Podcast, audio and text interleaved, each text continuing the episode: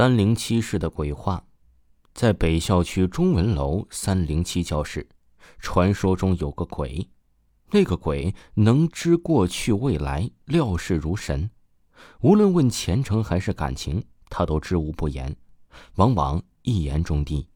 可惜啊，他只在有缘人面前现身，有很多情人都想去那里问一下，最终他们会不会在一起？不过无缘相见。对于他们，传说只是传说。晚上九点，一福楼前一对情侣挽着手走在草坪上，无视草坪上依依小草、踏之何忍的告示牌。忽然，那女生穿着红高跟鞋的脚崴了，男生体贴的把她背出了草坪，看着不远处中文楼三零七室灯火通明，脑海中忽然冒出了一个奇怪的念头。该和妹子一起去拜访一下那鬼。也许吧，那将是一件很有趣的事情。可是话未出口，那女生看了他一眼，善解人意的发现了他的鬼主意。只见那女生啊，佯装生气的踩着跺了跺脚。他望见自己崴了脚了，使小性子的时候却是一个疼。看着女友痛苦的神情，他心中叹了口气啊。女生的天性总是怕鬼的。只好挽着妹子的手，便往寝室走去。忽然听到一个低沉的声音：“廖亮仔，你怎么今天又换了一个？你妹子可真多呀！”这男生一机灵，抬头一看，看到一个一脸痞气的男生，嘴上吹着口哨，正是自己的同学兼舍友黎护茂。看着他一脸鸡贼的笑着，一双贼乎乎的眼睛正不怀好意的看着自己和女友。你这个离狐帽啊，可真是绝世贱人！别说哥哥我只有一个妹子，就算真的天天换妹子，你也不能当着妹子的面说呀。想到这里，这男生情不自禁的看了女友一眼，忽然间发现女友的眼神复杂的望着自己，那是一种说不出来的忧伤和怀疑的眼神。在这种眼神中，仍有一种不易察觉的性感，男生的心碎了。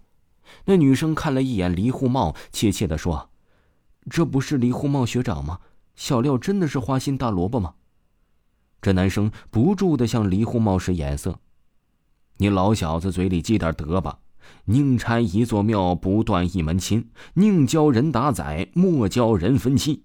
你老小子管好自己就好了。”李护茂清了清嗓子，一双贼眼饶有兴趣的看着这对啊有些尴尬的情侣了，微笑着说。妹子啊，你要是相信你自己眼光，还是相信一个路人甲的废话呢？你是对自己没有信心，还是对廖亮仔没有信心呢？这男生松了口气呀，算你小子有点良心。不过你少给老子抱着尾巴当旗摇，你老小子少在这里瞎咧咧。你的嘴巴被屁崩了呀？咋这么损，这么臭啊？你倒是去三零七室忽悠去吧。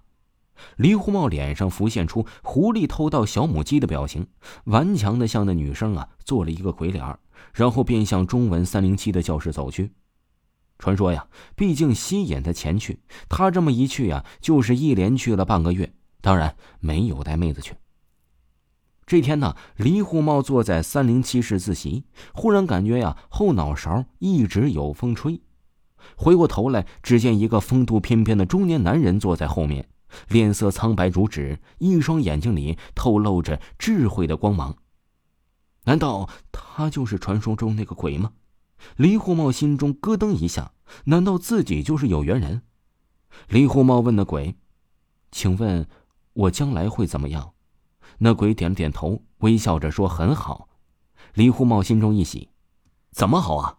那鬼思考了一会儿，深沉的说：“你会考上研究生的。”李护茂吃了一惊，向来他都觉得自己不是读书的材料，考上一个二本都很勉强，难道自己会大器晚成吗？他正想再向那鬼询问什么，一阵风吹过，电灯闪了闪，那鬼不见了。他的目光四处寻找那鬼，可是全无影踪啊！只见一个漂亮的妹子风摆荷叶的从三零七室前经过，真的好漂亮啊！李护茂慢慢的站起身，掏出了手机，跑出去叫了一声：“美女，你东西掉了。”但见那姑娘回过头来，当真是芙蓉如面，柳如眉。他俯下身来，李护茂啊，点击了手机相机，快门声响起，只见女生清丽的形象定格在画面中，真的好美啊！李虎茂心中一阵激动。女生啊，秀眉一皱，用清脆的语声说道：“你可真无聊，快把我相片删了。”李虎茂微笑着摇摇头。他最喜欢抓拍美女那一瞬间的表情了，但是却不恶俗，走光照从来不拍。他说：“妹子啊，我们微电影社要拍个微电影。”你的形象和气质很适合我们即将开拍的微电影，你有没有意向？我是李虎茂。那妹子愣了一下，你就是怪才李虎茂啊，最奇葩的编剧。李虎茂微笑的点了点头，要不今晚我们一起吃宵夜吧？那妹子犹豫了一下，轻咬着嘴唇说：“我想来问一下前程。”李虎茂说：“这前程啊。”掌在自己的手里，漫天神佛不过是无能的旁观者。你是要相信你的眼睛和双手，还是相信一个虚无的鬼话呢？从此，李护茂几乎每天都来这间教室自习，目的只有一次，就是再次遇见那鬼。光阴似箭，大四那年，李虎茂考法律硕士失利，在离开大学前呢，他又一次的来到了这间教室，他想问问那鬼干嘛忽悠自己啊？这次他的愿望实现了，他看到了当年的鬼。李虎茂气上心头，质问那鬼：“你不是说我能考上研究生吗？害我白白辛苦了那么久。”那鬼诡异的一笑：“你不是已经是研究生了吗？”李虎茂一愣，那鬼接着说：“呀，你认真读书不假，可是啊，你换女友很努力，在避孕方面已经有了专家级的水平，在这方面你可以出师了。”你一直在不懈研究生育问题，所以你也是一种研究生，真正的研究生啊！嘿嘿。李红茂傻傻的站在那里啊，原来我是这样的研究生，他真没有骗我。那鬼忽然一笑道：“李红茂，下次再见，我可要叫你爸爸了。”你说的对，命运在自己手中，任何人的话都是屁话，可是你自己做不到啊，我做到了。按照轮回基本法，将来我是你的儿子。我之所以和你说能考上研究生，在一定程度上就是想让你多努力点儿。我也算投资我的未来了。再见了，未来的老爸。话音出落，那鬼化作一阵清风，消失在了无边的夜色之中。听众朋友，本集播讲完毕，感谢您的收听。